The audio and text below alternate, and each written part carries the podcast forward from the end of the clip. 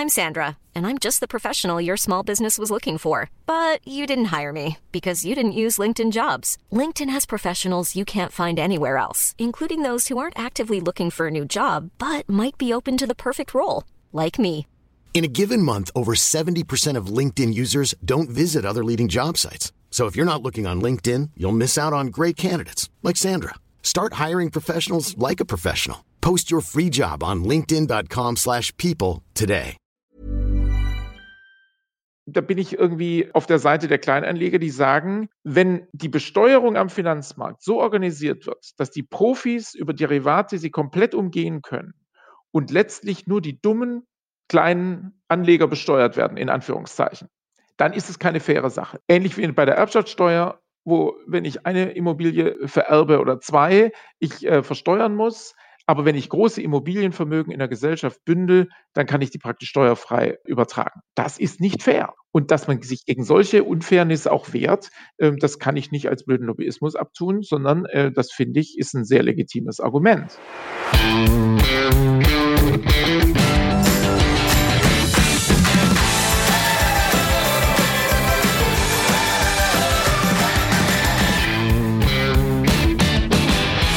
Ein herzliches Moin Moin aus Lübeck und herzlich willkommen zur letzten Folge der sechsten Finanzrocker Podcast Staffel. Mein Name ist Dani Kort und ich habe heute Dr. Gerhard Schick zu Gast. Der gebürtige Schwab ist ehemaliger Bundestagsabgeordneter der Grünen und seit 2018 ist er der Vorstand der Bürgerbewegung Finanzwende. Wir sprechen über die Ziele der Bürgerbewegung und warum so eine Instanz längst überfällig war. Anhand von Beispielen wie Cum-Ex und Wirecard zeigt Gerhard Schick deutlich auf, was am Finanzmarkt und in der Politik derzeit schiefläuft. Außerdem erklärt der promovierte Volkswirt, wie der Finanzlobbyismus genau funktioniert und welche Kräfte dahinter stecken. Darüber hinaus sprechen wir auch über sein Buch Die Bank gewinnt immer, die immer größer werdenden Unterschiede zwischen Arm und Reich und was umweltfreundliche Finanzmärkte sind. Du siehst, es sind ganz viele Themen, die in dieser Stunde Podcast-Interview drinstecken.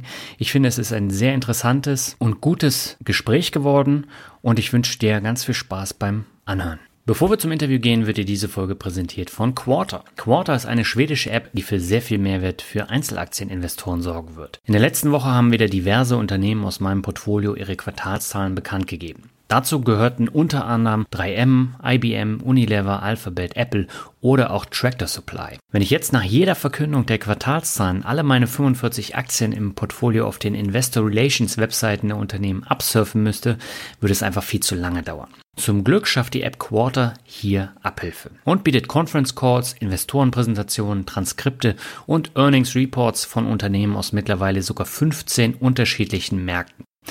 Ich habe mittlerweile alle 45 Aktien aus meinem Portfolio dort finden können und als Favoriten markiert. Sobald es neue Zahlen, Präsentationen oder Conference Calls der markierten Unternehmen gibt, bekomme ich eine Nachricht auf mein iPhone und meine Apple Watch. Auf dem iPhone kann ich mir diese dann direkt über die App anhören oder anschauen. Und das Beste, Quarter ist komplett kostenlos und für iOS und Android verfügbar. Künftig sollen noch deutlich mehr Funktionen folgen.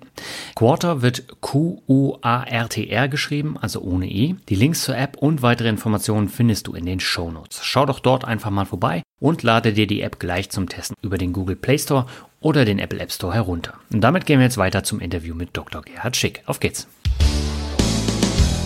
Meine Leitung geht heute nach Berlin zu Dr. Gerhard Schick. Er ist ehemaliger Bundestagsabgeordneter der Grünen und mittlerweile Vorstand bei der Bürgerbewegung Finanzwende. Darüber hinaus hat er im vergangenen Jahr das Buch Die Bank gewinnt immer herausgebracht. Und wir wollen heute über eine benötigte Finanzwende, Interessenkonflikte bei Unternehmen und die Finanzlobby sprechen. Zunächst aber herzlich willkommen im Finanzrocker Podcast, Herr Schick. Ja, vielen Dank. Ich freue mich. Ja, freut mich auch, dass es mit einiger Verspätung geklappt hat, denn äh, Professor Hartmut Walz hatte Sie nämlich schon im vergangenen Jahr als Gesprächspartner empfohlen und mir auch Ihr Buch zugeschickt. In diesem Jahr wurden Sie mir dann von Nikolaus Braun empfohlen, den ich ja auch schon im Podcast zu Gast hatte. Und nachdem ich dann einen Vortrag von Ihnen bei der Honorarberatung 49 von Herrn Braun gemeinsam mit Herrn Walz gesehen habe, da wusste ich, dass ich Sie unbedingt einladen musste. Ja, wunderbar. Dann lassen Sie uns mal über die Bürgerbewegung Finanzwende sprechen. Warum ist diese denn so wichtig? Es gab, äh, bis wir das äh, gegründet haben, ähm, äh, 2018 zum 10. Jahrestag der Lehman-Pleite, in Deutschland keine zivilgesellschaftliche Organisation, die sich wirklich den Finanzmarktfragen insgesamt gewidmet haben. Also wir kennen ja, mhm. dass es Umweltverbände gibt, BUND und Greenpeace und NABU. Und wir kennen, dass es ähm, eine Organisation wie Foodwatch gibt, die sich mit äh, Problemen im Ernährungsbereich beschäftigt. Und zu diesen Finanzmarktfragen, das habe ich auch als Abgeordneter früher gemerkt, da gab es einfach niemanden. Zum Beispiel bei Zukum-Ex hatte, während ich äh, in dem Untersuchungsausschuss im Bundestag arbeitete, keine einzige zivilgesellschaftliche Organisation gearbeitet. Und mhm. äh, wir hatten den Eindruck, das ist ein Teil der Erklärung, warum im Finanzmarktbereich vieles so schief liegt. Ne? Mhm. Äh, dass eben da ein Gegengewicht zur Finanzlobby fehlt und wir versuchen, dieses Gegengewicht zu schaffen. Mhm. Und Sie haben ja für die Gründung jetzt auch Ihr Bundestagsmandat vor zwei Jahren abgegeben. Hätten Sie denn nicht sagen können, ich bleibe im Bundestag und mache darüber etwas Signifikantes und ändere da auch was im Finanzbereich? Das habe ich ja 13 Jahre gemacht und ich glaube auch nicht äh, erfolglos, sondern da sind ja mhm. wichtige Initiativen auch gewesen, zum Beispiel mit dem Cum-Ex-Untersuchungsausschuss aufzuklären bei diesem großen Steuerskandal am deutschen Finanzmarkt, der uns Bürger viel, viel Geld gekostet hat. Trotzdem ist es so, dass es meines Erachtens eine richtige Strategiewechsel war. Zu diesem mhm. zehnten Jahrestag Lehman-Pleite haben sich eben mehrere Finanzexperten zusammengetan und gesagt, jetzt gucken wir mal zurück, ist uns eigentlich in den zehn Jahren seit dieser großen Weltfinanzkrise gelungen, die Finanzmärkte neu aufzustellen. Da sind tausende Seiten von Regulierung geschaffen worden. Wir haben alle wahnsinnig viel gearbeitet. Aber ist es uns eigentlich gelungen, die Finanzmärkte wieder in den Dienst der Gesellschaft zu stellen oder nicht? Sind die mhm. Versprechungen von vielen politischen Akteuren, jetzt werden die Finanzmärkte aber richtig reformiert nach dieser Krise, sind die eigentlich eingehalten worden? Und unsere Bilanz war einfach sehr ernüchtert, mhm. dass wir gesagt haben, holla, die Geschäftsmodelle sind eigentlich nach wie vor dieselben. Die Instabilität ist mindestens genauso groß wie 2008. Es besteht ständig die Gefahr einer neuen Finanzkrise. Und für Verbraucherinnen und Verbraucher ist der Markt nach wie vor nicht gut aufgestellt. Also lohnt mhm. es sich jetzt, die Strategie zu wechseln und stärker gemeinsam zu arbeiten. Und Finanzwende ist das Ergebnis dieser Überlegung. Nach mhm. vielen Niederlagen gegen die Finanzlobby stellen wir uns als zivilgesellschaftliche und politische Akteure neu auf und versuchen da äh, das besser hinzukriegen, damit wir nicht uns nur ärgern, sondern tatsächlich was verändern können. Mhm. Aber es ist ja tatsächlich einiges passiert in den letzten Jahren. Die Dokumentationspflicht wurde erweitert, jetzt vor allem auch in den Banken. Und ich sehe auch genau, wohin die Provisionen dann fließen, wenn da welche gezahlt werden müssen. Oder jetzt, wenn ich einen Sparplan bei der Bank einrichte, dann sehe ich sofort die äh, Kosten und die Folgekosten. Und da hat sich ja schon ein bisschen was geändert. Unbedingt. Ich habe ja auch gesagt, es sind tausende Seiten von Gesetzgebung verabschiedet worden im mhm. Finanzmarktbereich. Ich habe da selber auch mitgewirkt, aber wenn man sich im Kern anschaut, ist es gelungen, die großen Probleme in den Geschäftsmodellen zu ändern und das Gesamtrisiko zu äh, verringern, dann muss man sagen, nein, das ist leider nicht gelungen. Ich will ein paar konkrete Beispiele nennen. Mhm. Das eine ist jetzt äh, in dem äh, Bezug auf die Verbraucherinnen und Verbraucher. Es war zum Beispiel anhand der Lehman-Zertifikate 2008 deutlich geworden, häufig kriegen Menschen die wenig Ahnung haben, sehr komplexe Finanzprodukte empfohlen, weil einfach da gute Provisionen gezahlt werden. Also das alte Problem Provisionsfehlberatung. Äh, man schaut, was man für das Haus verkaufen soll und schaut nicht, was der Kunde wirklich braucht. Es gibt keine wirklich unabhängige Finanzberatung. So, und mhm. an diesem Kernproblem hat sich seit 2008 nichts geändert, mhm. sondern es gibt zwar ein paar mehr Dokumentationspflichten, es gibt etwas mehr Transparenz, ähm, äh, bezüglich der, der Kosten äh, bei den Finanzprodukten. Aber es passiert eben immer noch, dass komplexe Produkte, zum Beispiel sogenannte Retail-Derivate oder Zertifikate, Menschen empfohlen werden, die diese Produkte nicht nachvollziehen können und die ganz sicher sich nicht überlegt haben, dass sie ein Derivat einkaufen wollen. Aber diese mhm. Produkte werden nach wie vor ständig verkauft. Und ähm, wir kriegen immer wieder äh, Anrufe und Mails von Menschen, die uns äh, zeigen, auch teilweise die Dokumente zuschicken, wo wir sehen können, dass einfach schlechte Finanzprodukte vertrieben werden. So, deswegen mhm. das Kernproblem, der Verbraucher kriegt häufig schlechte Produkte, weil es keine unabhängige Finanzberatung gibt, ist nach wie vor ungelöst. Das wollen wir ändern. Mhm. Aber Honorarberater gibt's ja. Ja, es gibt, äh, es gibt Honorarberater, aber es gibt äh, relativ wenige im Verhältnis äh, zu dem, was an Provisionsvertrieb läuft. Das die mhm. überwältigende Masse an dem, was man in Deutschland unter Finanzberatung versteht. Ich würde das ja in Anführungszeichen setzen, aber das ist nach wie vor Provisionsvertrieb.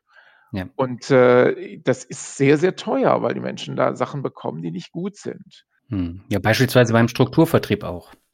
Exakt, ja. Mhm. Und ähm, also wenn dann Leute irgendwelche komischen Voranteile für die Altersvorsorge empfohlen bekommen von windigen Anbietern, ich habe das am Beispiel von, von äh, Thomas Lloyd mal in, in meinem Buch beschrieben, und dann Menschen merken, dass sie eben relevante Teile dessen, was sie fürs Alter zurücklegen wollen, in windige Sachen gesetzt haben und da jetzt äh, die Gefahr ist, dass sie da viel Geld davon verlieren, das beschäftigt die Menschen. Das ist, das ist ja nicht mhm. Peanuts, sondern das ist das, was man fürs Alter vorsorgen will. Also ich habe schon den Eindruck, da ist der Finanzmarkt nach wie vor nicht so aufgestellt, dass er für die Kunden gut ist, sondern dass er für die Anbieterseite gut ist. Mhm. Deswegen haben Sie Ihr Buch wahrscheinlich auch Die Bank gewinnt immer genannt. Das ist ja ein sehr interessantes und kritisches Buch, was Sie letztes Jahr kurz nach Beginn der Corona-Krise veröffentlicht haben. Ähm, warum war Ihnen dieses Thema so wichtig, dass Sie auch über die Banken und die ziemlich kaputte Finanzindustrie schreiben? Das eine ist dieser finanzielle Schaden, Deswegen mhm. dieser Titel, die Bank gewinnt immer und manchmal ist es halt nicht die Bank, sondern die Versicherung oder der, ja. äh, der Hedgefonds oder so. Das zeigt ja diese, die, dieses finanzielle Ungleichgewicht, das immer wieder für die Gesellschaft, für den Einzelnen da viel Geld verloren geht. Wenn man sich die letzten Jahre in Deutschland anguckt, hatten wir immer wieder große Fälle von Anlagebetrug, mhm. wo Zehntausende Menschen ziemlich viel Geld verloren haben. Und ich verstehe nicht, warum wir das als Gesellschaft zulassen, dass so viel Kriminalität am Finanzmarkt ist, wo so viele Menschen so viel Geld verlieren. Das muss einfach nicht sein. Andere Länder machen das besser. Diese Art grauer Kapitalmarkt, das gibt es so in vielen anderen Ländern gar nicht, weil dort mhm. Regierungen versuchen, einen Rechtsrahmen zu schaffen, der äh, der windigen Anbietern da auch äh, den Boden entzieht. Aber das Zweite, was mir wichtig ist, über den finanziellen Schaden hinaus, ist das, was ich im Untertitel andeute, äh, der heißt, wie der Finanzmarkt die Gesellschaft vergiftet. Dass mhm. es eben nicht nur ein finanzieller Schaden ist, sondern ein ständiger Vertrauensverlust.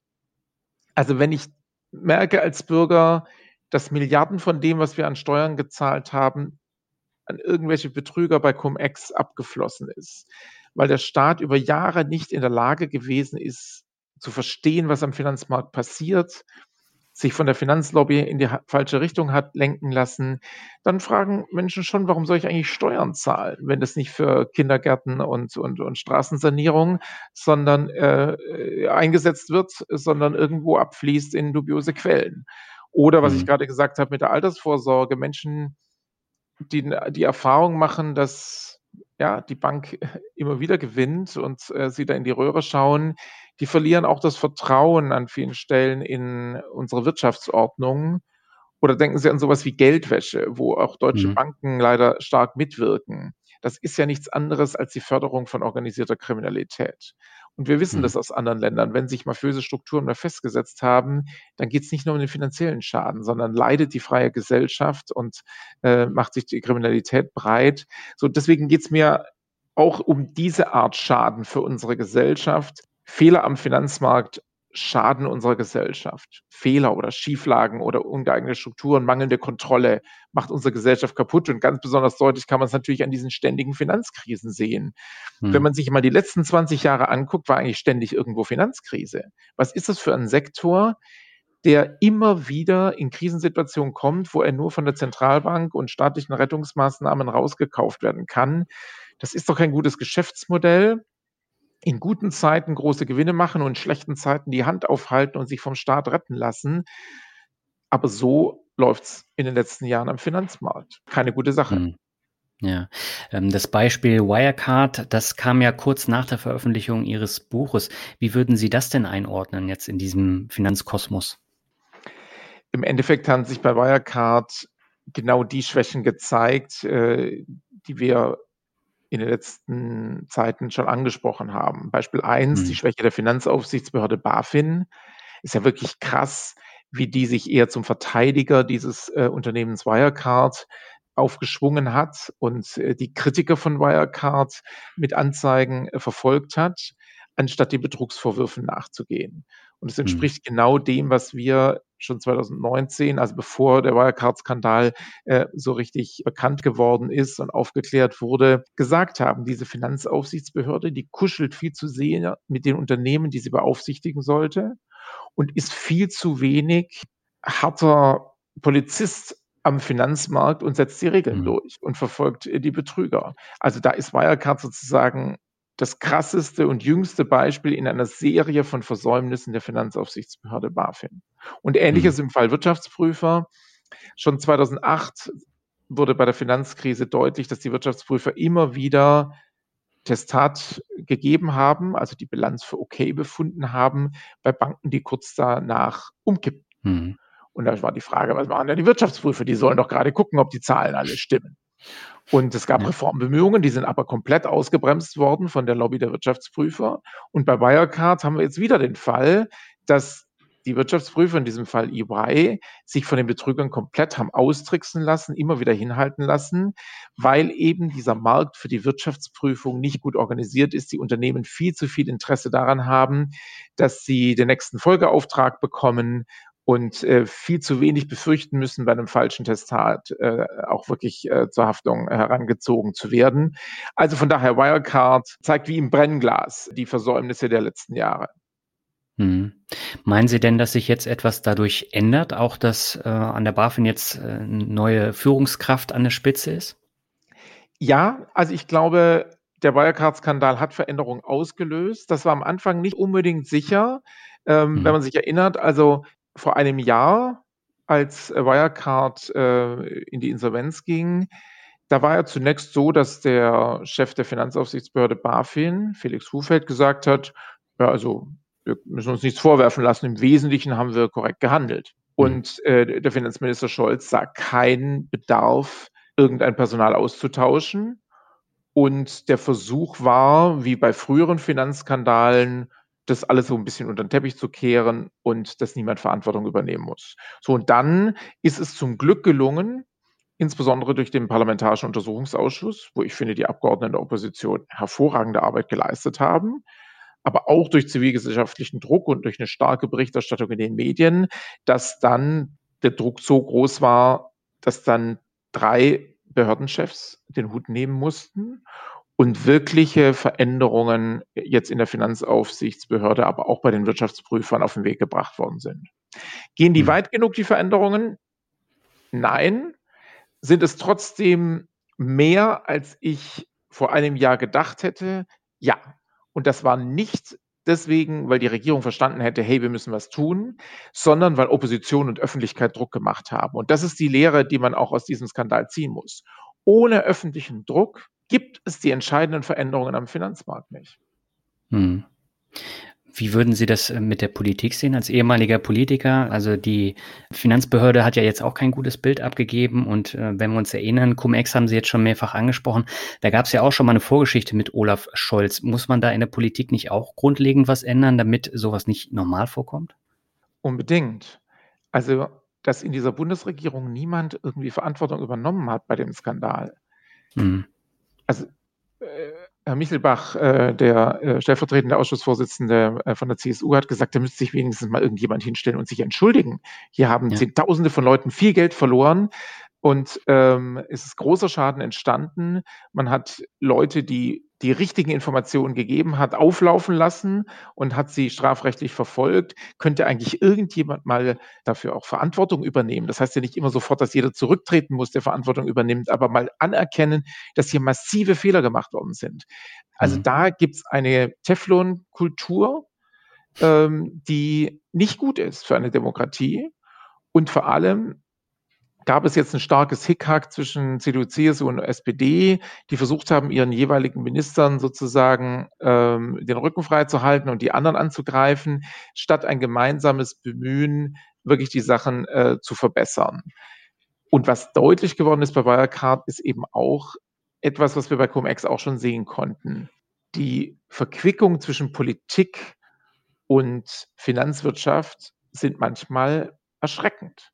Also mhm. Wirecard, sie haben es ja geschafft, mit bezahlten Lobbyismus über den äh, zu Gutenberg die Kanzlerin für sich einzuspannen. Hm. Und genauso bei Cum-Ex, äh, wo es der Bankenverband geschafft hat, seinen Vorschlag ins Gesetz äh, schreiben zu lassen und danach gingen diese kriminellen Geschäfte erst richtig los. Also wir können diese Art von organisierter Kriminalität ohne eine gewisse Unterstützung von staatlichen Stellen gar nicht erklären. Und das heißt, hm. genau wie Sie sagen, da muss auch auf staatlicher Seite was richtig sich verändern. Hm. Ja, absolut. Sie haben äh, den Begriff Finanzlobbyisten jetzt äh, mehrfach erwähnt. Lassen Sie uns mal kurz darüber sprechen. In einem Vortrag von Ihnen habe ich gehört, äh, dass auf einen Bundestagsabgeordneten 40 Lobbyisten aus dem Bereich kommen. Was sind das denn für Lobbyisten und wie kann ich mir das Ganze vorstellen? Das ist gar nicht so einfach, diese Frage zu beantworten, weil bisher gibt es ja mhm. kein Lobbyregister. Das soll jetzt endlich, endlich nach langen Jahren mal eingeführt werden, aber wir haben noch keine offiziellen Daten. Ja. Wir haben jetzt von Finanzwende aus mal versucht, den Finanzlobbyismus in Deutschland uns anzugucken, haben da äh, Vereinsregisterauszüge und äh, LinkedIn-Profile und, und, so alles analysiert und versucht, da ein Bild zu schaffen. Da stellen wir fest, mhm. es sind deutlich über 200 verschiedene Lobbyorganisationen, die größten und bekanntesten sind der Gesamtverband der deutschen Versicherungswirtschaft, der äh, Privatbankenverband, der Sparkassenverband und so. Also der Paar sind ganz groß, die kennt man. Aber da sind vielleicht auch kleinere, die dann irgendwie Vermögensverwalter, Inkassounternehmen und andere umfassen und deren Interessen vertreten. Mhm. Wir haben ein Mindestbudget rausgefunden von über 200 Millionen Euro im Jahr. Und äh, wahrscheinlich ist es deutlich mehr, aber wir haben bewusst ein Mindestbudget ähm, äh, abgeschätzt, um mal eine sichere Größenordnung zu haben. Wahrscheinlich ist es deutlich mehr. Und ja. dieses Geld wird eingesetzt dafür, dass Entscheidungen politisch getroffen werden, die nicht im Interesse der breiten Masse der Menschen in unserem Land sind, sondern gut für bestimmte Finanzunternehmen. Hm. Und die zahlen dafür die Mitgliedsbeiträge in diesen Lobbyorganisationen. Und die Rendite aus diesem Geld sind praktisch schlechte Gesetze, die ermöglichen, bessere Gewinne zu machen. Ja. Und das ist alles ein Spiel zu Lasten von Bürgerinnen und Bürgern. Das sind über 1500 Mitarbeiterinnen und Mitarbeiter jedes Jahr beschäftigt, in dieser Weise negativ die Politik zu beeinflussen. Und mhm. solange eben aus der Öffentlichkeit kein großes Gegengewicht ist, werden die wahrscheinlich meistens Erfolg haben. Ich habe es äh, am Beispiel der Wirtschaftsprüfer genannt. Man könnte auch das Beispiel Finanztransaktionssteuer nehmen. Eine Idee, die große Unterstützung der Bevölkerung hat und wo es aber dann Lobbyisten gelungen ist, nach und nach die Idee so klein zu hacken, dass am Ende jetzt was rauskommt, was überhaupt keinen Sinn mehr gibt. Ja, vor allen Dingen nicht für die Anleger selber. Für die genau. Kleinanleger. Das ist genau der Punkt. Das, was rauskommt, ist dann eine Steuer, die äh, im Wesentlichen noch äh, den normalen Anleger, der äh, Aktien äh, anlegen will, trifft, aber wo der ganze Derivatemarkt ausgenommen ist. Das heißt, die Profis mhm. können die Steuer umgehen und die Belastung ist dann nachher total unfair. Deswegen manchmal könnte man sagen, na ja, dann fängt man halt mit was Kleinem an und, und hoffentlich wird es nachher besser. Aber wenn das, was dann am Schluss auf, also was jetzt äh, vorgeschlagen ist und auf dem Tisch liegt, eine so schiefe Belastungswirkung hat, dann darf man es auch nicht einführen, weil es die Falschen trifft. Also aus einer mhm. guten Idee haben es die Lobbyisten geschafft, eine schlechte Idee zu machen. Mhm. Sie haben so gefragt, was muss man sich ja vorstellen, was sind das für Leute? Ne? Und ähm, genau. das ist eine Mischung aus Beeinflussung und Expertise auch. Also viele von den Lobbyisten, die da für die Finanzwirtschaft unterwegs sind, die haben eine sehr große Fachexpertise, organisieren die aus den Mitgliedsunternehmen und das ist eigentlich der Kern auch der Beeinflussungsmöglichkeit. Häufig finden Sie zu bestimmten Fragen gar niemand anderen mehr, der Ihnen das erklären kann, als jemand aus der Branche oder aus einer Lobbyorganisation. Mhm. So ging mir das auch als Abgeordneter. Ne? Da hat man ein fettes Finanzmarktgesetz auf dem Tisch und muss jetzt erfassen, was bedeutet das, wie sieht die Wirklichkeit aus, was würde das verändern. Und es ist dann nicht einfach, einen unabhängigen Experten zu finden, der dazu was sagen kann. Wer Ihnen mhm. aber auf jeden Fall sofort anbietet, Ihnen alles zu erklären, ist der Lobbyist vom Bankenverband oder vom Versicherungsverband. Ja. Die haben dafür Zeit, die haben dafür Geld. Das heißt, diese Beeinflussung findet an vielen Stellen gar nicht durch Geldflüsse statt, sondern einfach durch Expertise. Und deswegen mhm. versuchen wir jetzt von Finanzwende eine unabhängige Expertise aus der Bürgerschaft an vielen Stellen erstmal dagegen zu setzen, sodass Abgeordnete und andere Entscheidungsträger in der Politik auch mal eine andere Sicht, eine unabhängige Sicht dazu bekommen. Aber es mhm. gibt natürlich auch diesen wirklich bezahlten Lobbyismus. Also ich komme nochmal zurück auf Wirecard, wo also das Wirecard-Unternehmen den Herrn zu Guttenberg, ehemaligen Minister, engagiert hat Der hat dann einen Gesprächstermin bei der Kanzlerin, den er bekommen hat, weil er halt die Kanzlerin aus seiner Zeit im Kabinett noch kennt, dazu genutzt, für Wirecard zu lobbyieren und hat dafür mit seiner Firma äh, eine sechsstellige Summe äh, kassiert. An der Stelle ist es ja wirklich Bezahlung für politischen Einfluss. Aber mindestens äh, genauso wichtig in der Praxis ist einfach die Bezahlung oder nicht die Bezahlung, sondern die Beeinflussung über Expertise. Mhm. Und das schafft natürlich eine enorme Schieflage. Ne? Also wenn die einzigen, die sich noch auskennen, die bezahlten Branchenvertreter sind, dann braucht man sich nicht wundern, wenn nachher die Regeln am Finanzmarkt einfach nur gut für die wenigen äh, Anbieter sind und äh, für die meisten Bürger der Finanzmarkt nichts Gutes zu bieten hat dann. Ja, ich stelle mir das jetzt gerade auch so vor, die Riester-Rente war ja auch ein Finanzlobby-Produkt ähm, und die ist ja gescheitert und äh, das ist ja auch ein Thema, was Sie mit der Bürgerbewegung jetzt äh, auch massiv nach vorne bringen und ähm, Sie sagen ja auch selber, die ist gescheitert.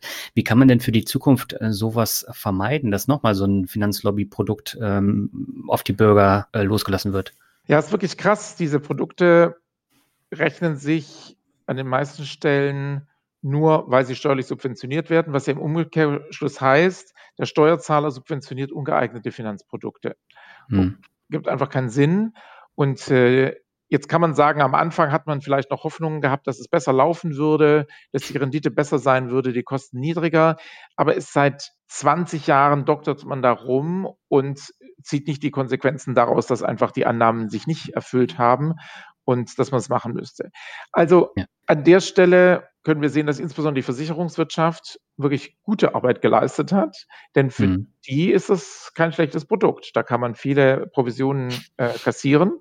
Ja. Und ich glaube, für die Zukunft wird es wichtig sein, dass wir bei solchen großen Themen es schaffen, wirklich eine Debatte darüber hinzukriegen, wollen wir eine Finanzwirtschaft, die gut für die Branche ist, für die Anbieter, oder wollen wir eine Finanzwirtschaft, die gut für Bürgerinnen und Bürger ist? Und wir sehen in Schweden, dass dort die Altersvorsorge am Kapitalmarkt so organisiert wird, dass für die Bürger die Kosten möglichst niedrig sind und die Rendite gut und es möglichst einfach ist. Und in mhm. Deutschland ist man einen Weg gegangen, der für die Anbieter lukrativ gewesen ist, aber für die Bürger fürs Alter nicht so viel bringt. Das kann man ja konkret ausrechnen, dass jemand, der ähm, dasselbe zahlt in Deutschland und in Schweden, dann hat der Schwede bei Renteneintritt eine fünfstellige Summe mehr als der Deutsche. Ne? Hm. Und das ist genau der Schaden, den wir haben, dadurch, dass unsere Regieren, Regierungen in den letzten Jahren sich da auf die Branche verlassen haben und sich an ihren Forderungen orientiert haben. Hm. Meinen Sie denn, dass sich da jetzt was ändert? Wir nehmen wahr, dass in den Wahlprogrammen von CDU, CSU und SPD zwar von einem Reformbedarf bei Riester die Rede ist und von einem standardisierten Produkt, das ist erstmal nicht falsch, aber hm. die klare Fokussierung, es soll für die Bürger einfach und kostenminimal sein und deswegen ohne den Finanzvertrieb angeboten werden. Das steht da nicht drin. Und das müssen wir ändern. Der Versicherungsverband und äh, andere Branchenverbände versuchen noch zu sagen, ja, da muss man was reformieren, aber bitte nicht so krass, sondern nur so eine kleine Veränderung. Und wir stellen fest, dass die Wahlprogramme von CDU, CSU und SPD insbesondere an der Stelle relativ weich sind. Die reden zwar auch von einem Standardprodukt und Reformbedarf, aber die entscheidende Veränderung dass es eben jetzt nicht mehr eine gewinnorientierte Vertriebsmaschinerie da gibt, die auf die Bürger losgelassen wird, sondern dass man da von staatlicher Seite ein einfaches Produkt erstmal anbietet. Der Bürger kann sich auch dagegen entscheiden. Bei dieser Grundfrage sind die Wahlprogramme nicht immer eindeutig, also nicht eindeutig von CDU, CSU und SPD. Und mhm. äh, deswegen fordern wir in unserer Petition äh, die Leute auch auf, da Druck zu machen, damit hier auch vor der Wahl Klarheit geschaffen wird, dass es nicht am Ende nach all dieser Kritik, der sich jetzt viele vielleicht anschließen bezüglich Riester, doch wieder nur eine Mini-Reform wird, in enger Abstimmung mit der Versicherungslobby. Ich will da eine Sache nochmal sagen, weil das viele Leute natürlich nicht mehr präsent haben. Also beim mhm. letzten Koalitionsvertrag war eigentlich auch schon allen klar, dass Riester gescheitert ist. Und es stand auch schon drin, das soll reformiert werden. Aber es hat der Versicherungsverband GDV es geschafft, dass in den Koalitionsvertrag reingeschrieben wurde, dass man diese Reform im Dialog mit der Versicherungsbranche macht. Das heißt, die Lobby hat es geschafft, sich selber als Mitgesetzgeber in den Koalitionsvertrag reinzuschreiben. Das finde ich ist richtig krass. Ich hm. glaube, nachdem, wie wir jetzt interveniert haben von Seiten von Finanzwende mit den äh, Kooperationspartnern zusammen, wo äh, viele tausende Bürgerinnen und Bürger schon mit unterstützt haben durch ihre Unterschrift, wird man nächstes Mal im Koalitionsvertrag sich nicht mehr trauen, den Lobby-Einfluss auch noch mit reinzuschreiben. Mhm. Und so versuchen wir dadurch, dass wir Sachen transparent machen, dass wir Themen aufgreifen als Gegengewicht äh, zur Finanzlobby, der die Arbeit auch ein bisschen zu erschweren. Mhm. Meinen Sie denn, dass Sie mit der Bürgerbewegung Finanzwende jetzt auch relativ schnell so einen Einfluss generieren können, dass Sie dann auch äh, relativ schnell auch was bewegen können? Wir haben an manchen Stellen schon äh, Entscheidendes bewegt und dafür, dass wir jetzt vor zweieinhalb Jahren angefangen haben damit, können wir wirklich sehr zufrieden sein mit der Resonanz, aber auch mit der Wirkung. Beispiel, wir haben jetzt äh, im Zusammenhang mit der Corona-Krise festgestellt, dass eben viele Menschen kurzfristig auf den äh, Dispo zurückgreifen müssen, weil eben Einkommen weggebrochen ist, vielleicht die staatliche Hilfe nicht schnell genug kam. Corona hat ja unser aller Leben ziemlich durcheinandergewirbelt. Mhm. Und manche Banken verlangen aber immer noch Dispozinsen von über 13 Prozent, was angesichts der Klagen derselben Banken über die Niedrigzinsphase und die Negativzinsen ja schon krass ist, da noch über 13 Prozent zu verlangen. Wir haben mhm. deswegen das thematisiert, haben die teuersten Banken auch angeschrieben und das äh, medial auch bekannt gemacht, dass es da einige Banken gibt, die da viel zu kräftig kassieren. Und äh, ja, einige Banken haben deswegen ihre Dispozinsen abgesenkt. So können wir mhm. konkret sehen, dass wir Wirkung erzeugen. Zweites Beispiel, wir haben thematisiert, dass bei den Cum-Ex-Ermittlungen, also bei diesen kriminellen äh, Steuertricks am deutschen Finanzmarkt, die uns Milliarden gekostet haben, die Justiz völlig unterausgestattet ist. Es gibt inzwischen ja. über 1000 Beschuldigte, und zunächst äh, saß da nur eine einzige Staatsanwältin dran.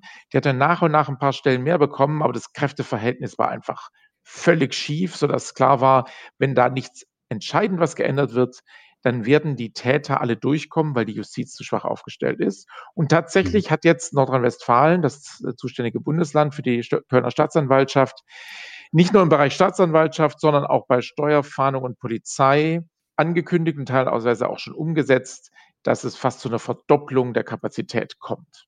Und mhm. damit ist das Kräfteverhältnis deutlich korrigiert worden. Und äh, das ist etwas, was wir sehr deutlich thematisiert haben, wo uns auch viele tausende Bürgerinnen und Bürger unterstützt haben äh, in einer Petition. Ja, ich glaube, wir haben da Wirkung erzeugt. Mhm. Sie haben eine andere Aktion auch gestartet. Ähm, das waren Protestmails an den Universitätspräsidenten der Uni Frankfurt, äh, dass die Finanzvermittler von MLP vom Campus fliegen der Uni. Ähm, ist es wirklich so schlimm an den Unis, dass da die Finanzvermittler da rumlaufen und äh, die ganzen Studenten und Studentinnen versuchen dann ähm, mit Verträgen äh, zu begeistern? Es gibt zumindest von dem Finanzvermittler MLP, aber auch von anderen den Versuch, gezielt Studierende anzusprechen, was zunächst mal nicht illegal oder illegitim ist. Mhm. Es gibt aber Grenzen, die da überschritten werden. Das, die eine Grenze haben wir im Online-Bereich gesehen, wo eben mit einer Hochschulinitiative der Eindruck vermittelt wurde, hier ginge es um eine vielleicht sogar gemeinnützige Bildungsarbeit. Dadurch mhm. Studierende gesagt haben, hey, da mache ich einen Kurs, das ist ja toll, die bieten da kostenlose Kurse an erst nachher im Kleingedruckten feststellen konnten, nachdem sie sich angemeldet haben, dass da ein Finanzvertrieb dahinter steht.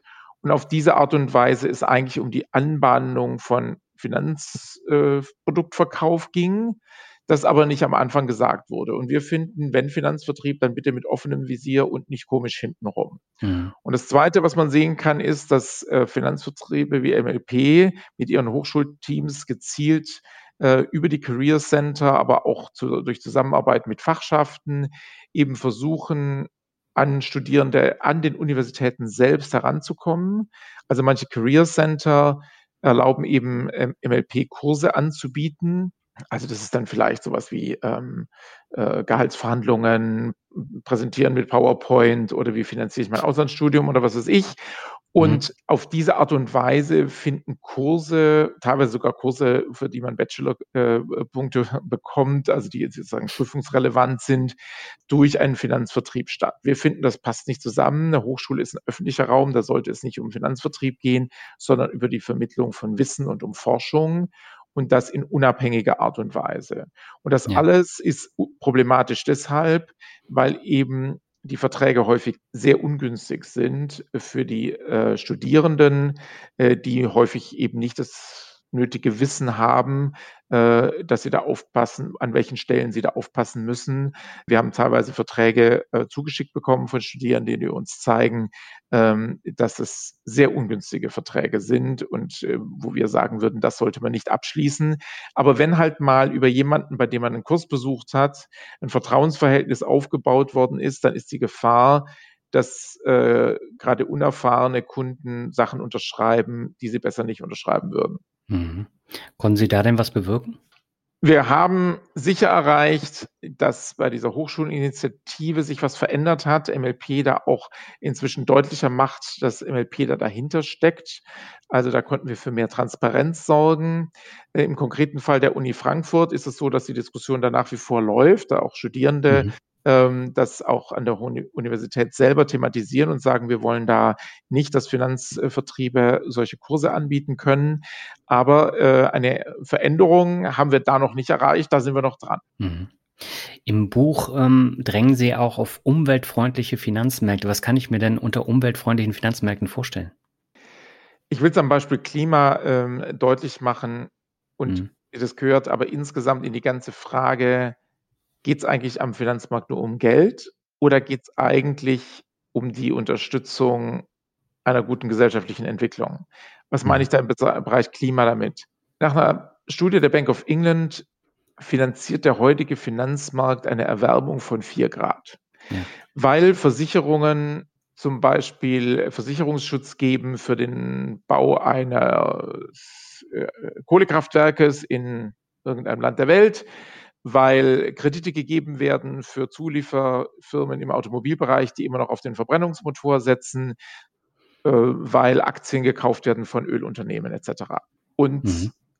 wenn aber der heutige Finanzmarkt noch eine Erwärmung von vier Grad finanziert, dann ist es völlig unrealistisch, dass wir das Pariser Ziel, äh, Klimaziel einhalten. Es muss also am Finanzmarkt sich deutlich was ändern, indem der Finanzmarkt die Lösungen von morgen finanziert.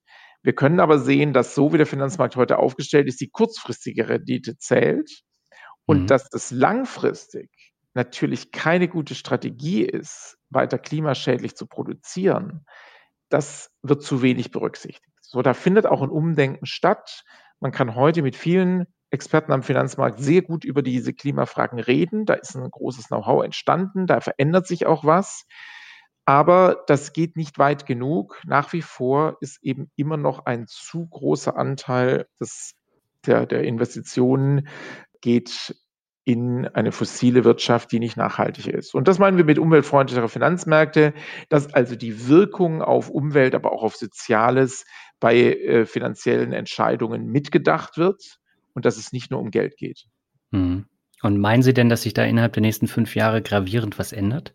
Was ich selber beobachten kann, ist, dass als ich angefangen habe, so vor 15 Jahren über dieses Thema äh, zu sprechen, äh, dazu zu arbeiten, das ein absolutes Nischenthema war. Das hat, man hat mhm. kaum einen Journalisten gefunden, der da irgendwie darüber was geschrieben hat. Und gab es halt so ein paar Freaks am Finanzmarkt, die in dem Bereich unterwegs waren. Absolute Nische.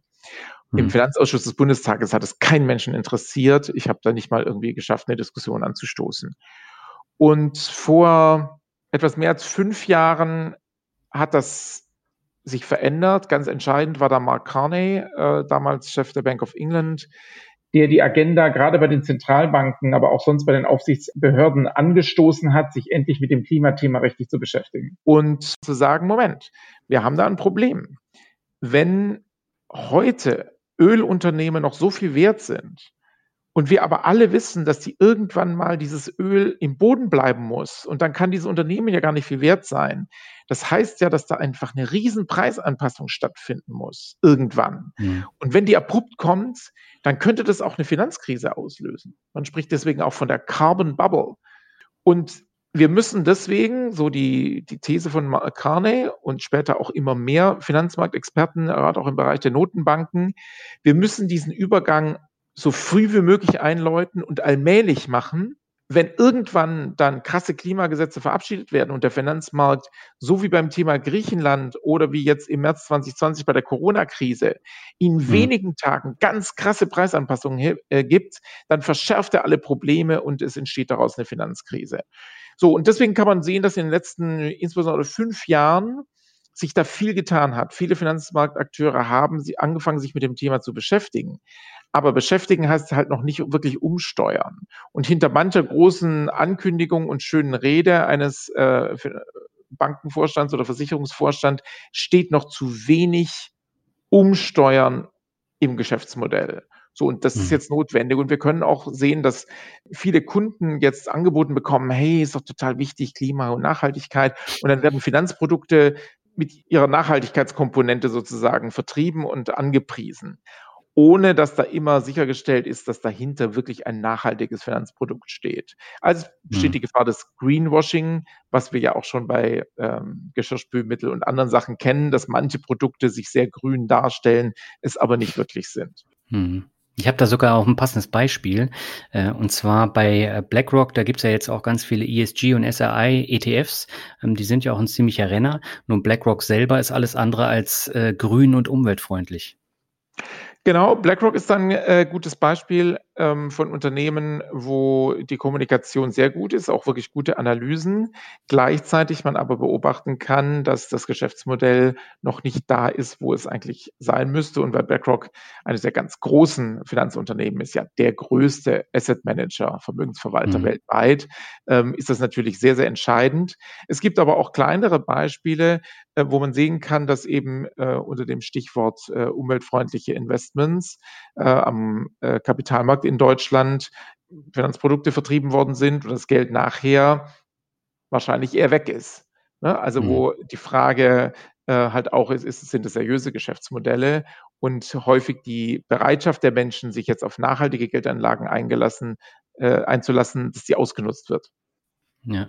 Ähm, bei BlackRock haben Sie im Buch geschrieben, dass die eine systematische äh, Relevanz haben, äh, die für die Finanzmärkte gefährlich werden könnte. Warum? Was kann da passieren? BlackRock ist ja im Kern eigentlich ein IT-Unternehmen wie Apple oder Amazon oder Google. Mhm.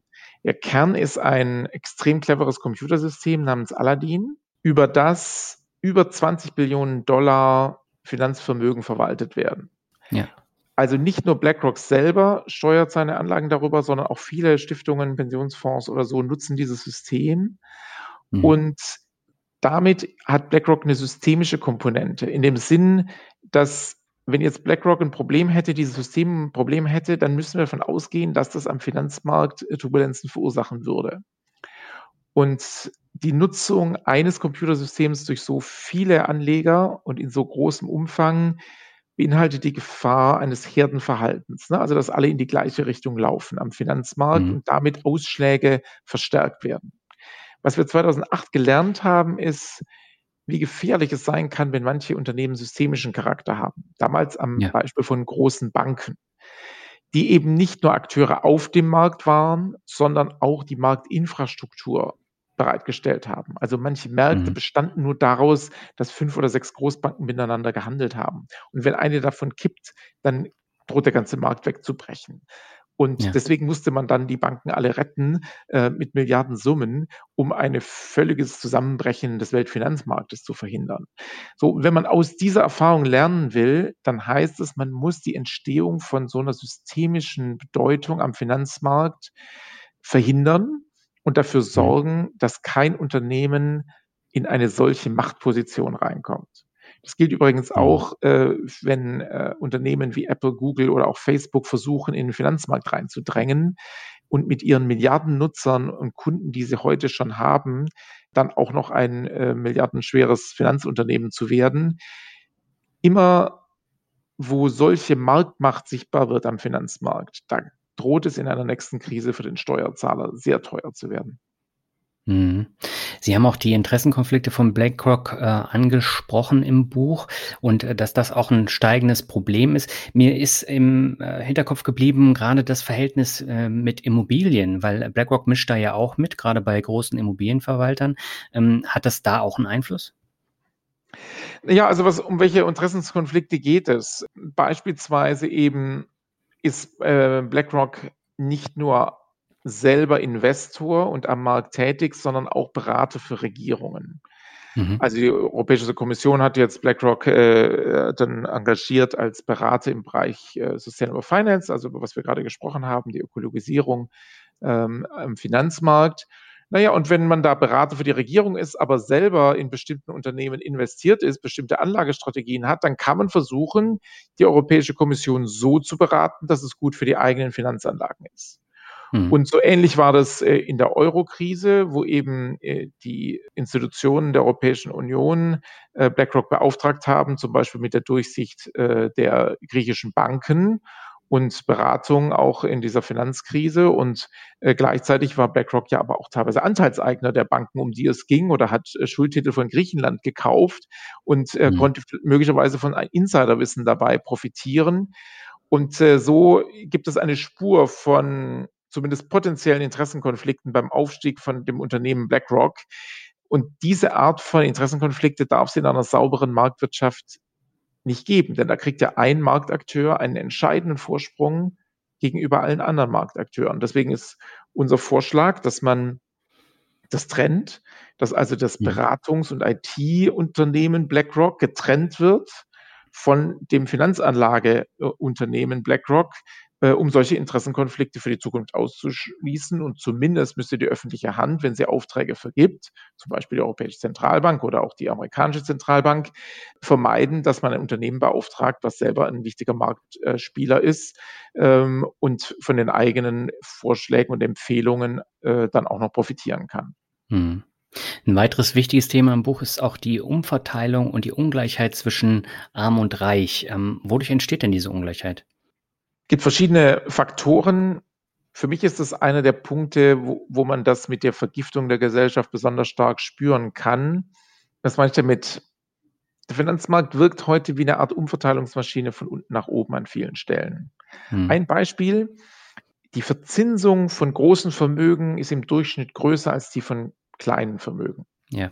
Und da braucht man jetzt nicht ein großer Mathematiker zu sein, um zu erkennen, dass das zu einer ständigen Konzentration von Vermögen führt die unsere Marktwirtschaft auf der Dauer kaputt macht.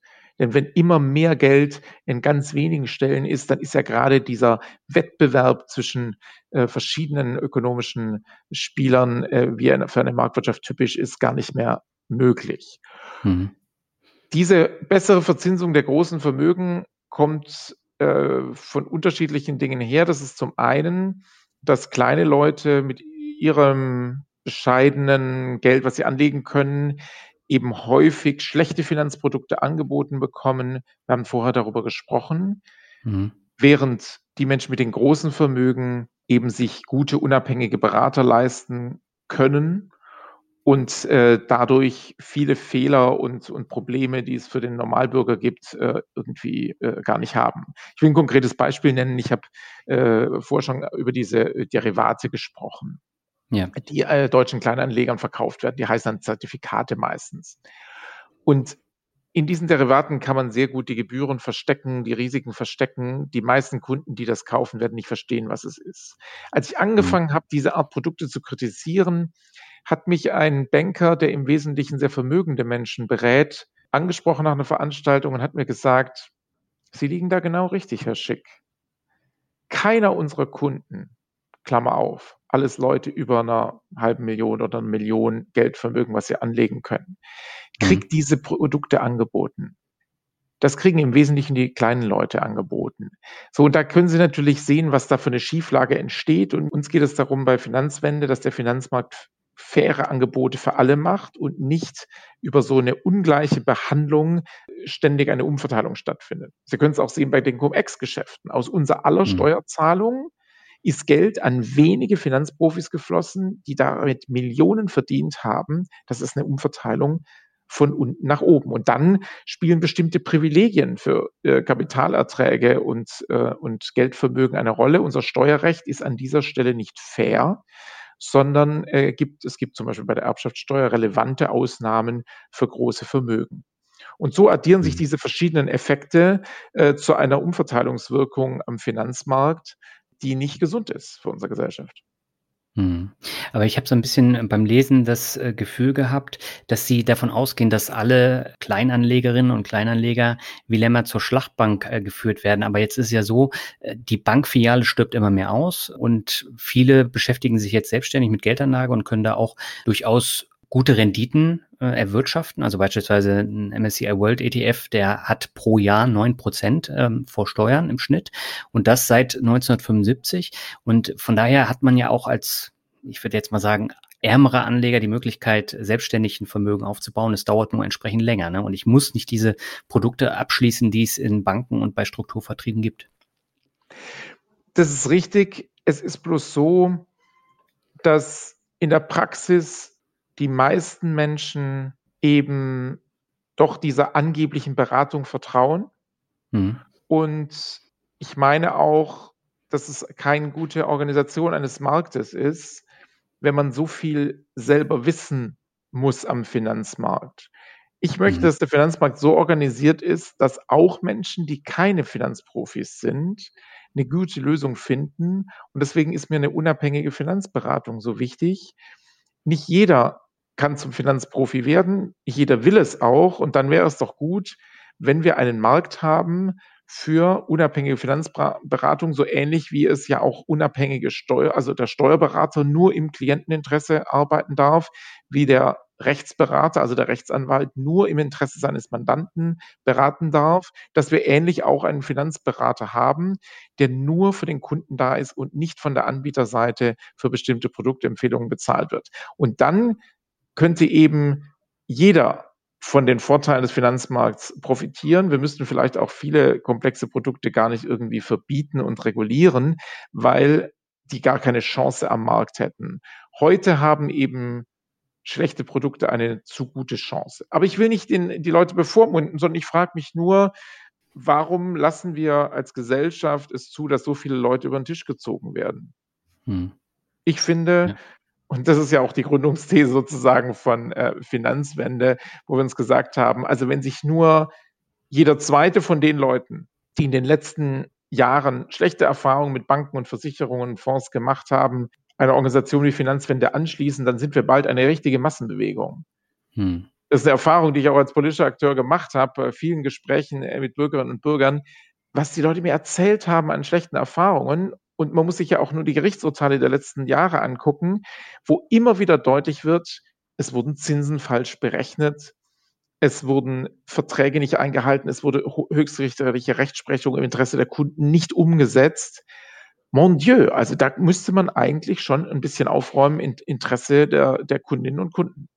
Hm. Ich bin absolut bei Ihnen und äh, das stimmt auch alles, was Sie gesagt haben. Nur ich muss mir natürlich selber auch an den Kopf fassen, wenn ich Verträge abschließe, die ich mir nicht genau durchgelesen habe. Das ist mir persönlich ja auch passiert. Ich habe auch viel Geld dadurch verloren, aber letztendlich war ich ja selber schuld, weil ich mich nicht darum gekümmert habe. Und deswegen, man muss nicht unbedingt ein Finanzprofi sein. Es reicht ja mittlerweile, wenn ich ein Finanzbuch lese und da die ersten Schritte gehen kann. Da brauche ich kein Profi sein. Und ich glaube, dass der Weg sich dorthin auch entwickelt. Und natürlich wäre das Beste, wenn wir so einen Gleichklang Übergang hätten aus einem angenehmen Finanzmarkt und dann einem äh, selbstständigen Anleger. Genau. Und ich glaube, das Entscheidende ist eben, dass es gute Angebote gibt. Und ich will die mhm. Freiheit der Menschen, die sich mehr damit beschäftigen äh, wollen und können, überhaupt nicht beschneiden. Deswegen zum Beispiel bei unserem Vorschlag als Ersatz für Riester, dass man da auch rausoptieren kann und sagen kann, ich will es mir anders organisieren. Das, mhm. äh, das finde ich ist sehr wichtig. Für unsere Gesellschaft ist es aber auch insgesamt ein Problem, wenn so viel Geld, was die Menschen fürs Alter vorsorgen, dann in dunklen Kanälen bleibt oder irgendwo im Finanzvertrieb äh, stecken bleibt, dann heißt mhm. es, dass mehr Menschen im Alter staatliche Grundsicherung und damit unser Steuergeld brauchen als Hilfe, als wenn wir in einer Land leben würden, in dem der Finanzmarkt und die Altersvorsorge gut organisiert sind. Es gibt also ein gesellschaftliches Interesse, Sparen und Altersvorsorge besser zu organisieren, als es mhm. heute der Fall ist. Ja. Absolut. Ich habe jetzt noch eine Frage, die brennt mir so ein bisschen auch auf äh, der Zunge. Wir haben ja über Finanzlobbyisten gesprochen und dass es durchaus auch ein großes Thema ist im Bundestag. Und Olaf Scholz hat in einem äh, viel diskutierten Video mit dem Politik-YouTuber Marvin Neumann Privataktionäre als Lobbyisten tituliert. Haben Sie eine ähnliche Meinung von jungen Aktionären, die eine besser besteuerte Altersversorgung haben wollen? Also, wenn ich den Ausschnitt aus dieser Diskussion ähm, richtig in Erinnerung habe, dann hm. ging es um die Finanztransaktionssteuer. Ja, nicht nur, aber unter anderem auch, ja. Na, dass sozusagen ähm, Scholz gesagt hat, wenn man jetzt gegen diese Finanztransaktionssteuer ist, dann ist das doch eigentlich ein Lobbyargument äh, von, mhm. von Anlegern. Genau. So, also zum einen ist wichtig, zunächst mal ist Interessenvertretung was völlig legitim ist in der Demokratie.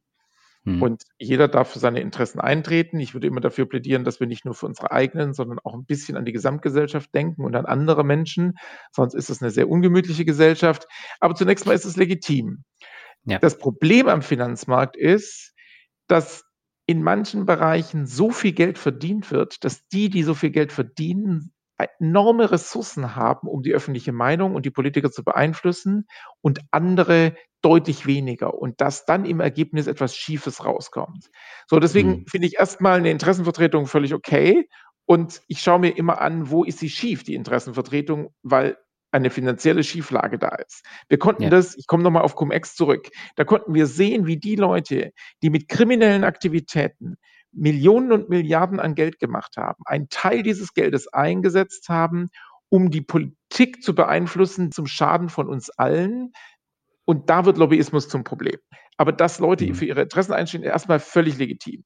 So, und dann äh, in, in der Frage der Besteuerung finde ich, da bin ich irgendwie äh, auf der Seite der Kleinanleger, die sagen, wenn die Besteuerung am Finanzmarkt so organisiert wird, dass die Profis über Derivate sie komplett umgehen können und letztlich nur die dummen kleinen Anleger besteuert werden, in Anführungszeichen, dann ist es keine faire Sache. Hm. Ähnlich wie bei der Erbschaftssteuer, wo, wenn ich eine Immobilie vererbe oder zwei, ich äh, versteuern muss. Aber wenn ich große Immobilienvermögen in der Gesellschaft bündel, dann kann ich die praktisch steuerfrei äh, übertragen. Das ist nicht fair. Und dass man mhm. sich gegen solche Unfairness auch wehrt, äh, das kann ich nicht als blöden Lobbyismus abtun, sondern äh, das finde ich ist ein sehr legitimes Argument. Mhm. Das ist ja das, was mich da so stört am Finanzmarkt. Wissen Sie, das sind so Sachen, die kriegen wir häufig so direkt gar nicht mit, aber es gibt Beispiele, wo wir es dann erkennen können. Hochfrequenzhandel. Die mhm. Preisbildung, wie sie stattfindet an den Börsen, ist einfach unfair. Wenige Profis schaffen es, ihre Server direkt vor die Börse zu stellen, mit schnellen Datenleitungen sich einen Vorsprung zu verschaffen. Und ihre Rendite besteht ausschließlich darin, dass ich als normaler Anleger einen schlechteren Preis kriege. Weil die Preisbildung an den Börsen heute, weil die Börsen renditeorientierte äh, äh, Finanzunternehmen sind, selber Aktiengesellschaften, nicht mehr so wie früher als eine faire Preisbildung für alle organisiert wird, sondern eigentlich gewinnmaximierend organisiert wird. Und das mhm. führt dazu, dass ein paar wenige der Millionen abgreifen können und ganz viele Leute da und dort ein paar Cent verlieren. Und diese Schieflagen, diese Ungerechtigkeiten am Finanzmarkt, und die gibt es auch im Bereich der Besteuerung, die wollen wir ändern. Mhm. Ja, aber ich habe so das Gefühl gehabt, dass Olaf Scholz da auch nicht differenziert. Genau, ich glaube, er hat da äh, sozusagen ein Argument, was durchaus legitim ist, versucht zum Tisch zu wischen, indem er da von äh, mhm. Lobbyismus äh, spricht. Ich, ich hätte das, ich teile das an dieser Stelle nicht. Ich äh, würde immer sagen, da muss man äh, genau diese Differenzierung einführen, die wir jetzt, glaube ich, ganz gut herausgearbeitet haben. Mhm. Legen Sie denn eigentlich Ihr Geld selbst auch an der Börse an?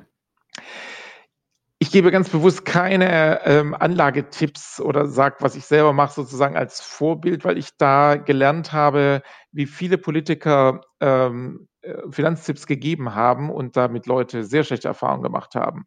Ähm, mhm. Das haben zum Beispiel einige, äh, damals die Göttinger Gruppe empfohlen, und äh, viele sind dann dem Werben äh, gefolgt oder denken Sie an, das, an die Promotion der Telekom-Aktie, ne? ja. wo sich nachher ein berühmter Schauspieler eigentlich entschuldigt hat dafür, dass er den Leuten etwas angeboten hat, wo sie viel Geld verloren haben. So, deswegen mhm. finde ich, muss man als öffentlicher Akteur da sehr vorsichtig sein. Das vorausgeschickt ähm, gehöre ich zu den Menschen, die versuchen da nicht viel Zeit äh, zu verschwenden äh, und ich bin sehr langfristig ähm, äh, engagiert, wenn es um meine, äh, mein eigenes Geld geht. Und es gehört aber meines Erachtens zu einer sinnvollen Altersvorsorge gehört auch Aktien ins Portfolio. Mhm. Äh, ganz klar. Aber ich gehöre nicht zu den Leuten, die kurzfristig handeln. Ich habe da gar nicht die Zeit dazu. Und ehrlich gesagt, wenn ich Zeit habe, mache ich lieber Musik mit Freunden, als dass ich irgendwelche Kursentwicklungen studiere. Und das ist eigentlich etwas, was ich auch jedem empfehlen würde, sich langfristig zu orientieren, nicht jedem Hype nachzugeben. Mich hat kürzlich jemand äh, gefragt, äh, als der Bitcoin-Preis gerade ganz, ganz oben war, ah, kannst du mir nicht sagen, wie, wie machst du das? Wie bist du in Bitcoin investiert? Und da will ich jetzt auch. Und so habe ich gesagt, ja, also für mich ist Bitcoin eigentlich etwas, wo ich nicht sehe, wo da die, der gesellschaftliche Mehrwert ist. Und äh, ich habe den Eindruck, das hat schon eine, eine Blasenkomponente. Ich wäre da jetzt zurückhaltend. Da war er erst mhm. so ein bisschen enttäuscht, mein Kumpel, dass ich ihm jetzt keinen heißen kurzfristigen Börsentipp oder Anlagetipp gegeben hat. Äh, wir hatten kürzlich noch mal einen netten Chat-Austausch, ähm, wo ich gefragt habe, hast du dann eigentlich da was gemacht mit Bitcoin? Und er schrieb mir zurück, oh, ich bin so froh, dass du mir gesagt hast, mich da eher langfristiger zu äh, orientieren und nicht so einem kurzfristigen Hype nachzugehen. Er hätte von seinem Geld einen Großteil bereits verloren. Na, und mhm. das ist auch meine eigene Regel. Ähm, schauen, was ist langfristig sinnvoll für mich, aber auch, was erzeugt einen gesellschaftlichen Mehrwert. Ja, und dazu gehört eben auch die Berücksichtigung von ökologischer äh, Komponenten. Äh, etwas, was langfristig unserer Gesellschaft schadet, ist meines Erachtens auch kein gutes Investment für meine eigene Altersvorsorge. Hm. Ja, vielen Dank erstmal, Herr Schick, für das sehr interessante Interview. Wer jetzt mehr über die Bürgerbewegung Finanzwende erfahren möchte, der schaut einfach in die Shownotes oder in den Blogartikel. Dort verlinke ich dann auch einige Artikel und Aktionen von der Finanzwende und auch das Buch von Herrn Schick werde ich dort verlinken. Schaut da einfach mal vorbei. Und ich würde sagen, wir machen jetzt zum Abschluss das obligatorische Word Shuffle. Das heißt, ich nenne Ihnen Begriffe. Sie sagen einfach, was Ihnen dazu einfällt und beginnen möchte ich natürlich, wie es sich für einen Grünen äh, gehört, mit dem Begriff Klimawandel. Eine der größten Herausforderungen, ich glaube, wir merken es inzwischen. Ich weiß, wie ich 2005 im Bundestagswahlkampf gewarnt habe dafür, dass die Anzahl der Hitzetage massiv zunehmen wird. Und inzwischen mhm. sind wir in dieser Situation. Klimawandel ist nicht mehr ferne Zukunft, das ist schon da. Und ähm, wir können nicht schnell genug darauf reagieren. Mhm. Der nächste Begriff ähm, ist Kapitalismus. Ich bin überzeugter Marktwirtschaftler aber kritisch gegenüber einer Gesellschaftsordnung, die auf die Akkumulation von Kapital und die Kapitalsammlung in großen Finanzunternehmen setzt. Ich glaube, da geht dann viel unter die Räder, was uns wichtig ist. Also wenn der Pflegebereich nur noch um Geld sich alles dreht, wenn Wohnungen zum Wertpapier werden und hin und her gehandelt werden, dann leuchtet mir das nicht ein. Insofern würde ich mich sogar auch als Antikapitalist bezeichnen, aber als überzeugten Marktwirtschaftler. Okay. Der nächste Begriff ist mein Standardbegriff, das ist Rockmusik. Ich bin eher mit klassischer Musik groß geworden, singe aber auch gern Pop und Jazz. Okay, hören, hören Sie denn auch ähm, Pop und Rock oder eher weniger? Ich höre besonders gern ähm, Vocal Pop und Jazz. Also Pentatonics zum Beispiel ist eine Gruppe, die ich sehr gern mhm. höre. Und äh, das darf auch bis in den Rockbereich reingehen. So die menschliche Stimme ist etwas, was mich sehr fasziniert und wo ich äh, stundenlang mhm. zuhören kann. Okay. Der nächste Begriff ist Mannheim. Ja, das gehört zu den traurigen Sachen der Entscheidung für Finanzwende, dass ich ähm, dann äh, nicht mehr jetzt in Mannheim äh, lebe. Und äh, mhm. es ist eine sehr schöne Zeit äh, gewesen und sind viele schöne Freundschaften entstanden. Mhm. Okay. Der nächste Begriff ist Machtwirtschaft. Mein Buch von 2014, Machtwirtschaft, nein, danke, ähm, weil ich den Eindruck habe, an vielen Stellen haben wir keine Marktwirtschaft mehr, sondern geht es um das große Macht und das große Geld. Äh, und da brauchen wir dringend eine Gegenbewegung. Mhm. Dann kommen wir zu einem Begriff, den Sie jetzt auch schon häufig erwähnt haben, nämlich Finanzkrise. Mich hat die Finanzkrise von 2008 sehr, sehr stark geprägt und äh, Finanzwende mhm. wäre nicht denkbar ohne die ausgebliebene Reaktion auf die Finanzkrise von 2008. Aber im Endeffekt haben wir ständig Finanzkrise und das ist eine Gefahr für unsere Gesellschaft. Man kann sich auch vieles, was wir politisch beklagen, Brexit, Trump, Orban, nicht ohne die Finanzkrise erklären. Es gibt da auch einen Zusammenhang zwischen Finanzkrise und dem, was im politischen Raum passiert. Und äh, das ist, deswegen muss man auf Finanzkrisen reagieren und sie vermeiden. Hm. Meinen Sie denn, dass jetzt gerade auch äh, diese verstärkten Anleihekäufe in den letzten Jahren dazu führen, dass da auch wieder so eine Blase entsteht? Zumindest äh, verstärken sie natürlich eine Ungleichheit, weil es ist, äh, mhm. dadurch steigen die Werte von Immobilien und Aktien. Die Leute, die schon vorher Immobilien und Aktien haben, haben eine enorme Wertsteigerung erhalten. Die Leute, die ja. zur Miete wohnen und äh, haben das nicht. Also die Ungleichheit wird auf jeden Fall verstärkt und äh, wahrscheinlich auch die Wahrscheinlichkeit für eine neue Finanzkrise. Mhm. Der vorletzte Begriff ist Politik Viele Leute äh, sagen, äh, warum sind sie aus Politik ausgestiegen? So verstehe ich das gar mhm. nicht, sondern auch wenn man zivilgesellschaftlich versucht, die Welt zu verändern, ist das äh, politisches Tun. Was ich jetzt verändert habe, ist, ich bin nicht mehr im Parlament, es ist nicht mehr Parteipolitik, sondern überparteilich, zivilgesellschaftlich und funktioniert nur, wenn viele Bürgerinnen und Bürger mitmachen, dann können wir gemeinsam politisch etwas verändern. Mhm. Sehr schön. Und der letzte Begriff, das ist Glück an einem schönen Sommertag mit dem Kajak über die Seen paddeln. Das ist jetzt auch eine komplett neue ähm, Variante von äh, Glück, aber äh, sehr interessant. Entschuldigung, das fiel mir nur spontan ein, äh, weil wir gerade im Sommer miteinander sprechen und äh, ja. ich mich auf die nächsten Touren auf Seen um Berlin freue. Super. Dabei wünsche ich Ihnen ganz viel Spaß. Herr Schick, haben Sie vielen Dank für das tolle Interview und ich wünsche Ihnen alles Gute. Das wünsche ich auch. Vielen Dank. Ja, das war das Interview mit Dr. Gerhard Schick und damit bin ich auch für die sechste Finanzrocker Podcast Staffel durch. Wenn dir das Interview gefallen hat mit Gerhard Schick, dann schau einfach in die Show Notes und in den Blogartikel. Dort habe ich noch diverse Links und auch Videos integriert und auch sein Buch verlinkt und da bekommst du dann weitere Informationen. Ja, und die sechste Finanzrocker Podcast Staffel, die war für mich persönlich die bisher längste, weil ich wegen der Corona-Pandemie keinen Abstand zu den Folgen hatte. Und in den Jahren zuvor, da war ich immer einige Wochen unterwegs und habe mich dann auch einige Zeit nicht um den Podcast gekümmert. Ich hatte dann teilweise zwei Wochen, wo ich nicht am Computer gesessen habe. Und äh, ja, das hat die Corona-Pandemie so mit sich gebracht, dass ich eigentlich jeden Tag vor dem Computer gesessen habe und entweder Podcasts geschnitten habe, Blogartikel erstellt habe oder auch Interviews geführt habe. Und deswegen hat mir so ein bisschen der Abstand gefehlt und ich muss auch sagen, dass ich froh bin, dass ich jetzt mal einige Wochen keine Interviews führen muss und keine Podcasts schneiden muss und so vielleicht dann auch auf neue, frische Ideen für die kommende siebte Finanzrocker Podcast Staffel komme. Ja, und insgesamt gab es in dieser Staffel 29 Folgen, also mit dieser Folge 190. Insgesamt gab es eine Länge von über 37 Stunden, also insgesamt 2189 Minuten. Das habe ich tatsächlich ausgezählt. Das ist schon ja, ziemlich viel. Und insgesamt gab es knapp über eine Million Downloads nur von diesen 29 Folgen. Und die mit Abstand erfolgreichste Folge war Folge 170 mit David Frank von Jungen Rente. Die Folge hatte knapp 50.300 Downloads.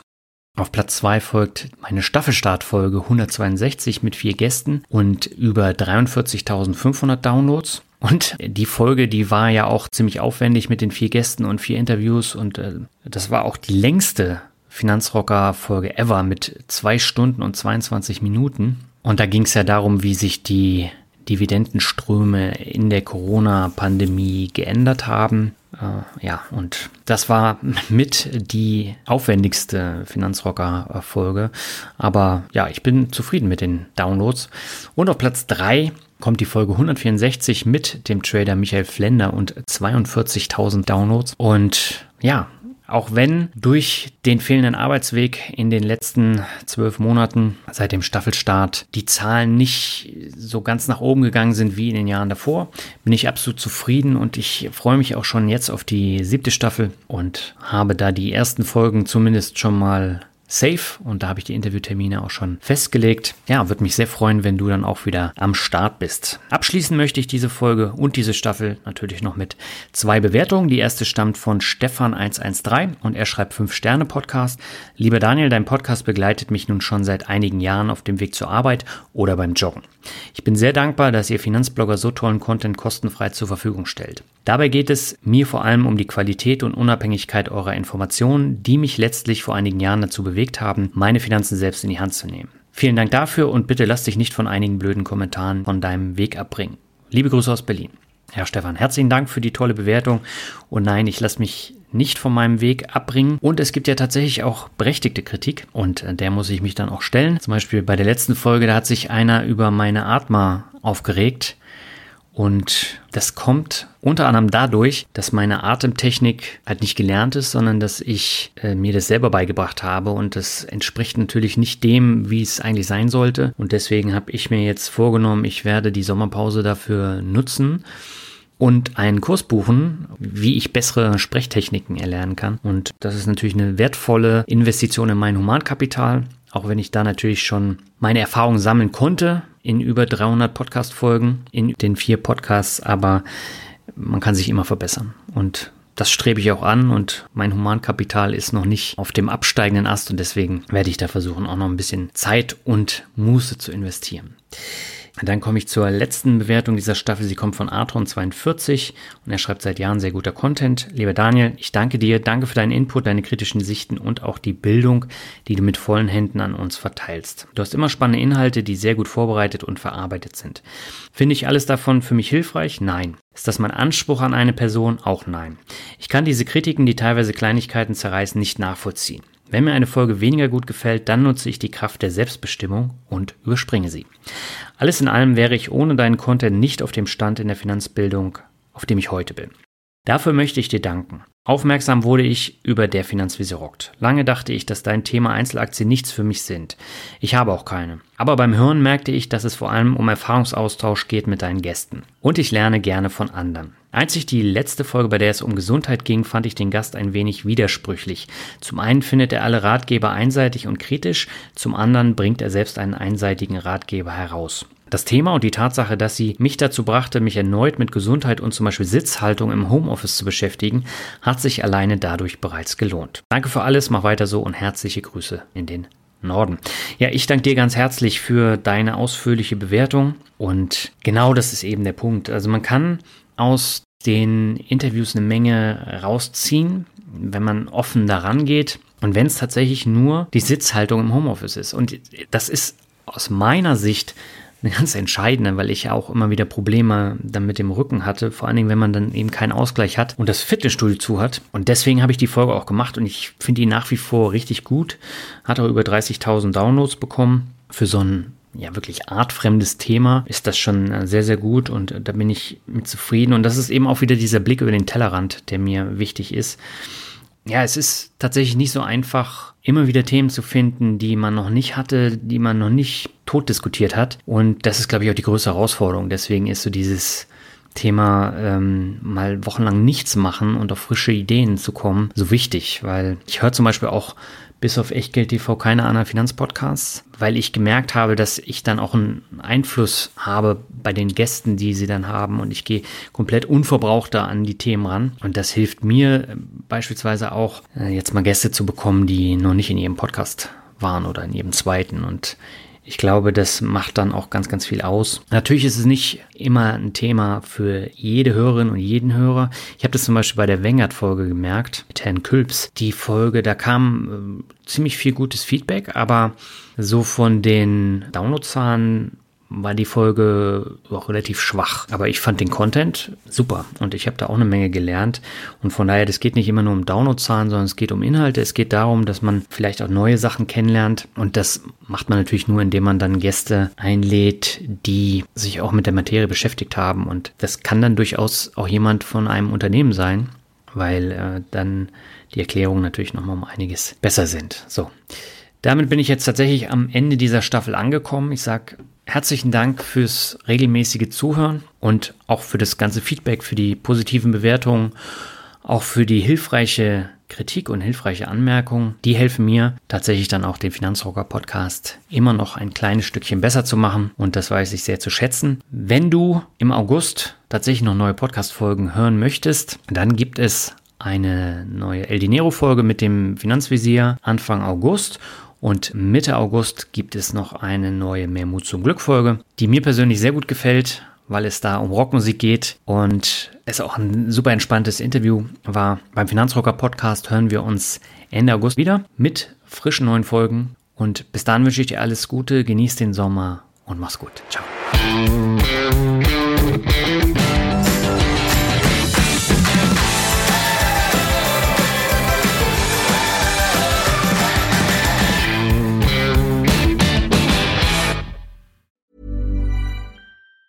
Planning for your next trip? Elevate your travel style with Quince. Quince has all the jet setting essentials you'll want for your next getaway, like European linen, premium luggage options, buttery soft Italian leather bags, and so much more. And it's all priced at 50 to 80% less than similar brands. Plus, Quince only works with factories that use safe and ethical manufacturing practices. Pack your bags with high-quality essentials you'll be wearing for vacations to come with Quince. Go to quince.com slash trip for free shipping and 365-day returns.